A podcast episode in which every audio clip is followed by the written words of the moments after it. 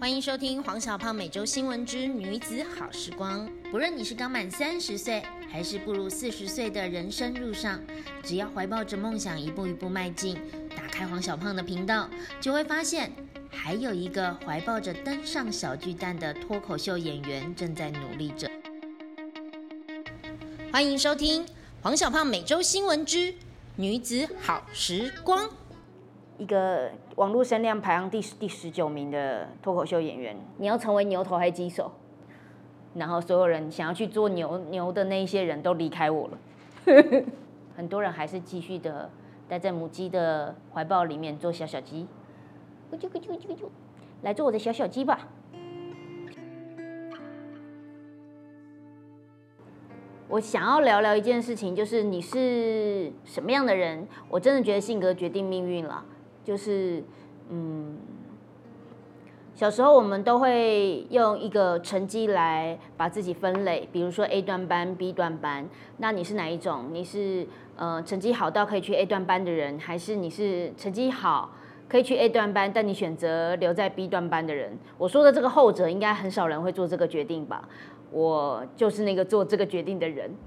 我印象中，在我国中国三的时候，有一次的那种模拟考。会决定你会去到 A 段班、B 段班。那个时候我还蛮讨厌这个衡量指标的，所以我就在我明明可以去到 A 段班的成绩，而且我的好朋友们、我的同才们全部都是在 A 段班的班级，然后我因为太讨厌这样子的教育制度跟体制了，所以我就回去跟爸爸说，嗯。我可以去 A 段班，可是你看哦，A 段班就是所有人都要挤进去，所以呃，我进去那边，我的位置也是坐在最后，就是垃圾桶前面的那一个。然后，然后呃，虽然我的好朋友也都在那边，但我真的觉得念书是自己的事情。我想要去 B 段班上课，然后我爸就说：“哦，好啊。”Anyway，我爸是蛮尊重我的啦，他就说：“好啊，那你你认为成绩？”是自己的事情，你就去吧。所以我就在明明我的好朋友们都在 A 段班，明明我的成绩也可以去到 A 段班，我自愿说我想要去 B 段班。然后这件事情一直缠绕着我的回忆，一直让我思考我到底是一个什么样的人。我性格真的是决定我的命运，难怪我现在还在小小的胖窝，可以开始去理解。到底我们这一生都在找自己是一个什么样的人吧？然后那个国中我还懵懂无知的一个状况下，我对于成绩来分辨我是哪一种人这件事就这么的厌恶。难怪我长大会是这样的。我真的还蛮讨厌分数的这个概念，或者是比较的这个概念。可是因为我要成立女团嘛，尤其是第三、第四代团员了。我到底用什么甄选的标准让他们进来？那我要怎么淘汰？这永远是我在管理的时候一个非常痛苦的点。我常常说，痛苦这件事情都是自己跟自己的纠结，其实不是跟别人的。所以我自己的纠结就是，我要怎么去评断？用什么分数去评断他们呢？我的团员呢？哦，这个真的是非常苦恼我。然后这段时间呢，因为小胖就资历比较深，常常被拉去做一些像脱口秀演员的呃争新人争霸赛啊等等之类的评审。其实对我来说，我也蛮别扭的。可是我别扭的点在于，可能别人会说，你凭什么来当评审？好了。这不一定是我别扭的点，因为我一直在教，我知道我看得出来一些事情，所以我不是别扭这个。我其实别扭的点是用什么来评断分数啊？这个人的这个东西，嗯，可能他的个人魅力很强，他跟观众有对话，他的我的评断标准好像就是跟别人不一样。那那我是不是应该要去迎合大众的口味、社会的口味，才叫做那个标准呢？这个一直在我心里很纠结。所以再回到第四代团员，要用什么评断标准？我后来就想清楚一件事情，就是我最好的方法想就是想一个一个又一个的环节，一个一又一个的挑战，然后让他们自己被自己淘汰。面对到这个挑战，就觉得啊，原来有这么难啊的一个状况下，去衡量自己适不适合站在脱口秀的这个舞台。招甄选这件事情，它的甄选机制会一直建立在，呃，好像是这个出题者怎么设计这个游戏环节，然后让每一个来参与的人面对真实的自我，然后问自己：真的很想做这件事情吗？你真的适合做这件事情吗？你真的可以努力做这件事情吗？然后。我就陪伴着大家走到最后最终的考核点。那这个东西的概念会不会跟外面那些比较会成功的一些选秀节目，比如说一些考核制、一些导师制，就背道而驰了？因为其实用分数是最简单的衡量标准呐，就是就是几分。那我们怎么衡量我们是几分呢？这个世界不就是有各种不一样的人吗？人可以单纯用分数来衡量吗？嗯，这个是我最近有在思考的一个话题，然后发现其实性格决定命运，难 怪我就是不尊重，不是尊重，不遵照社会的准则，所以我也会活得很纠结、很痛苦。那遵照社会的准则，有分数来评量，其实也活得很纠结、很痛苦。人的一生不就是让自己很痛苦呗？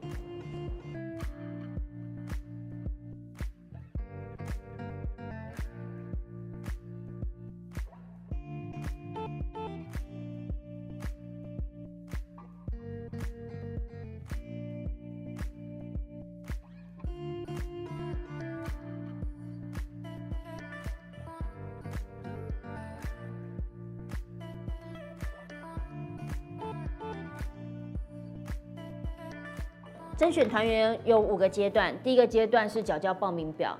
缴交报名表，我相信就是一个很痛苦的东西，因为你是等于是要自己录一段影片，缴交到我们的呃网站上面，然后填写 Google 表单。那里面有非常多的问题，你要先看过。我觉得，因为我写了太多了，太碎念了，所以大家看完了之后就已经打退堂鼓了。因为通常这种都是需要一点冲击劲，你知道，就很像是，嗯，购冲动型购物的感觉。我冲动型的投资了自己，我觉得我可以当脱口秀演员，然后我就要去甄选来试试看。可是我这边很摆明，就是告诉你说，哎，这里有这样子、这样子、这样这么辛苦的，第一个时间的花费，你每个礼拜六，然后。呃，我会我会严格的训练你，然后我我认为我的教学是有价值的，所以你也要有一定的呃付出，然后时间、钱、心力，还告诉你说想段子有多辛苦，好，这些你都衡量了，你后来就在还没冲动型消费，你就打退堂鼓了，这种人比比皆是。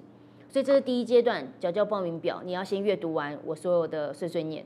然后第二阶段是，呃，我请你来面试，请你来面试的这个阶段，就是我真的跟你聊我们所说的这些东西。我再一次请你确认一下，你你你要不要？然后第三个阶段是，那我经过一连串的怀那个呃课程，可是课程绝对很扎实，可是这个扎实的程度，你可能会。因为我先跟团员们先一起呃模拟过这些课程，他们都觉得哇，这个课程太扎实了，就是三个小时不可能做完这么多事，所以你就会不停的就是在每一次的课程自己跟自己磨合磨合磨合，然后到第四阶段就是你会有一个成果发表，成果发表的时候，我会邀请我们的老观众们，我们的一些喜剧界的朋友一起来观看，然后投票。那就是前面你还是自己跟自己对战哦，后面就是好，那就是要面对这个世界看你的方法了。我觉得这一趟的旅程很像人生的旅程，然后面对世界对你的看法了之后，还会有呃最终的考核。然后会经历签约，然后我们就成为团员。可能很多人会觉得说，哇，签约，那听起来就好像一个蛮，好像会被绑住的感觉。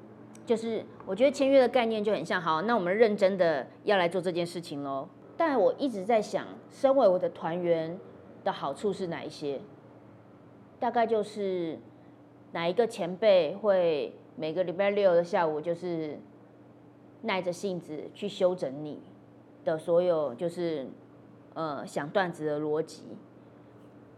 大家都马是 open m i 完之后，找个前辈，然后哎哪里可以修，那前辈就只要告诉你说，哎这个梗可以怎样讲，这样就结束了。他不是针对你整个通盘性的，就很像导师，然后告诉你现在策略面，告诉你你现在的表演的整体上面有什么阶段性的成长，或是你现在正在走火入魔。所以我觉得这个是我身为我的团员最好的好处吧，就是我真的是耐着性子。每一个礼拜，每一个礼拜见到你，然后跟你好好的聊关于你的这个部分，花一点时间，然后你也可以从你的团员上面、旁边的朋友上面，他们是你的伙伴，比较不是竞争关系。因为我一直认为，呃，我怎么样去创造你跟自己竞争的这个关系，你跟自己进步的这个东西的概念，比就如同我先前说的。分数的这个概念，我跟别人比较，不是我没有要你跟别人比较，我要你跟你自己比较。我想要你长出你的花朵，但是你一定要透过跟自己很很很强大的作战，都不是跟别人的，都是跟自己的。然后你你提升了的那个时候，你才会觉得哇塞，这一切都是很扎实的。那当然了，因为当你自己进步了，你很可能就脱离我而去。但是如果我要考量这样子的后果，然后就不做自己，那也不是我。嗯，最终也还是宁愿你每一个团员都是强大到呃，可以为这个社会或为喜剧圈，或者是为了王小胖的这个理念来付出。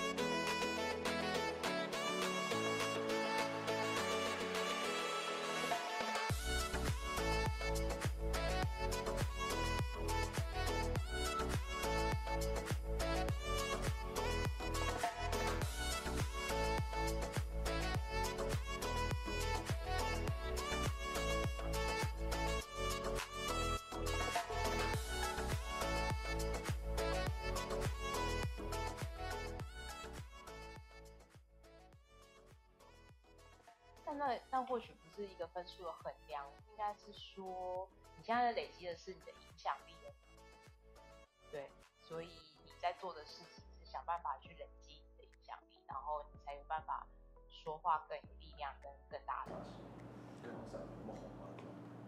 所以这才是会考验每一个每一个表演者、每一个艺人或每一个内容创作者他们在思考的核心啊！我要我要为了影响力。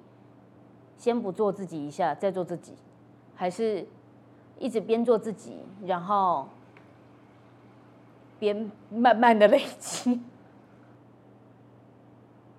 我这两天又在想一件事情，就是那个假设脱口秀是一种产品好了，我们的内容产出者就是产出一个又一个的段子，但是我们没有办法，也不像大家想的那么快速可以生产一个段子。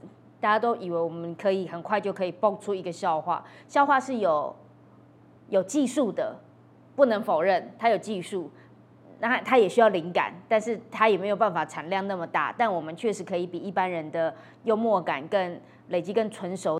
那如果脱口秀的段子是一个又一个的产品的话，像是呃现在比较红的 YouTube 频道零八卡好笑。他们的就是比较，因为他们跟卡米蒂合作，所以他们的呃产品内容都比较，对我来说就比较辛辣一点点。然后我就在想说，所以我会想要筛选一些比较辛辣的东西去那边，但可能我自己的这个商店里面还是放一些我喜欢的小青。这也就是我为什么一开始就下了一个，到底是性格决定命运吗？我真的觉得是，因为如果从国中的时候，我就一个很摆明的态度，就是就那时候影响力明明就很小，可是我就已经是选择。或往回头看，会去照顾比我弱小的人，然后想要让他一起推往前，而不是自己冲到前面去，然后再回来投注资源给他们。就如果你可以找到一种方式让你的影响力往上升，那你也可以就不用在乎这些票房。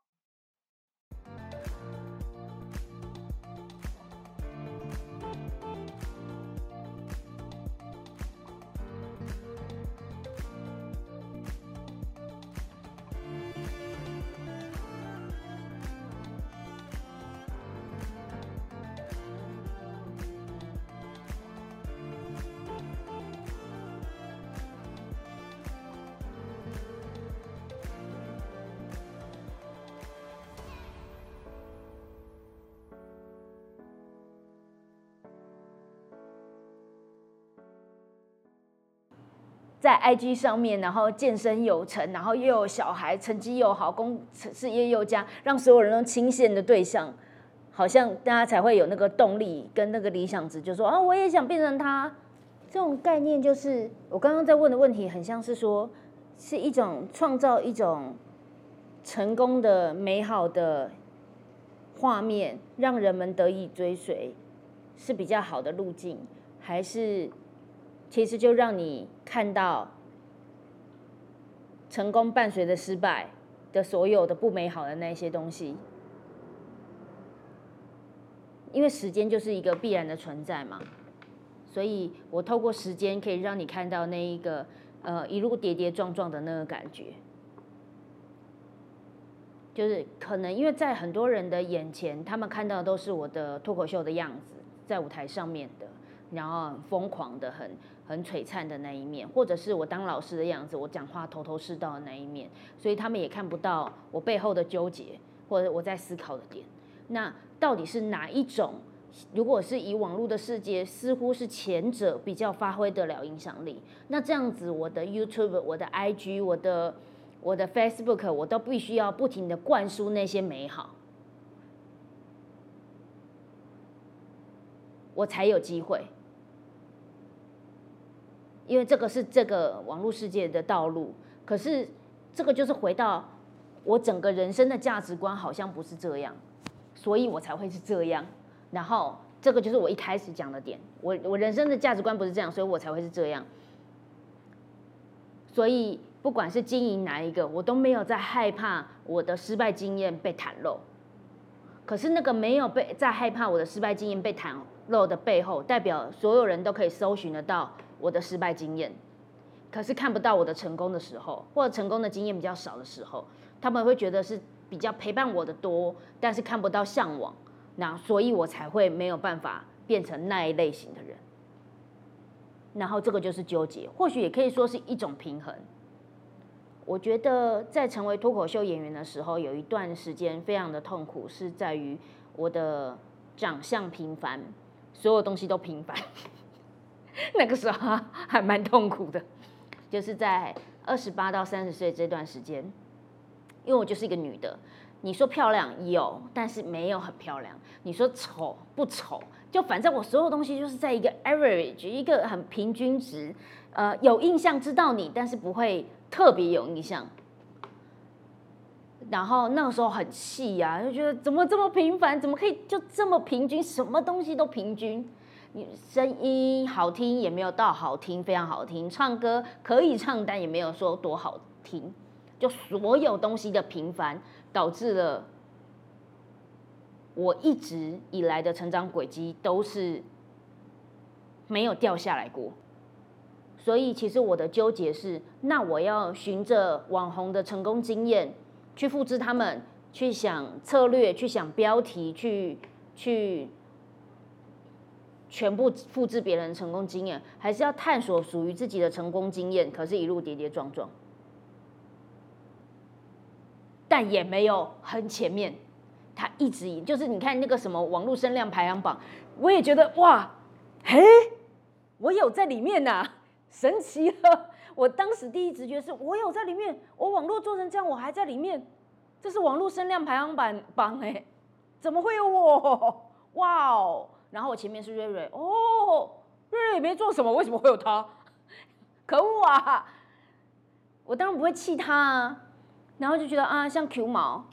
很喜欢的战力帮的 Q 毛，明明脱口秀讲的很好，但他一开始就决定他不做网络。我如果可以跟他一样洒脱，就是我就是不屑网络，那也是，那我就是要屑不屑的那种之间，然后要前进也没有到很前面。可是，比如说大家找评审，哎，会想到我，我就去当评审，就是我就一直很厉害，我的，所以我才会说我的性格决定了我我命运。我没有做那个 A 段班，大家马上提起来的那一个人。但是我也不会被遗忘，我一直都是这样。我真的还有蛮蛮我的天分呢，在做一个中等美女，或者是中上之职的人上面，我其实蛮有我的一套的。那我们现在的烦恼就是，那我要去到顶级吗？我要怎么去到顶级？我要为了去当顶级而而就是跟我的人生的所有的价值观理念做背道而驰的事？那我一定要有一个非常强而有力的。帮手伙伴，他就是导正我所有，我忍不住，因为那个是性格啊。这也就是我为什么一开始就下了一个，到底性格决定命运吗？我真的觉得是，因为如果从国中的时候，我就一个很摆明的态度，就是就那时候影响力明明就很小，可是我就已经是选择会照顾，或往回头看，会去照顾比我弱小的人。然后想要让他一起推往前，而不是自己冲到前面去，然后再回来投注资源给他们。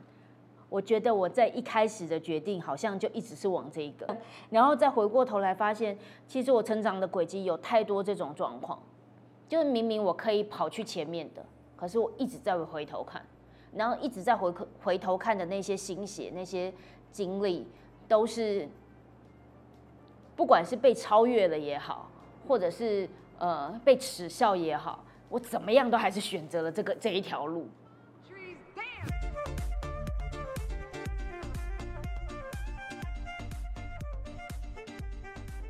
好，七月十八号最后的截止，请大家要上网去报名《好好笑女孩第四代》甄选哦。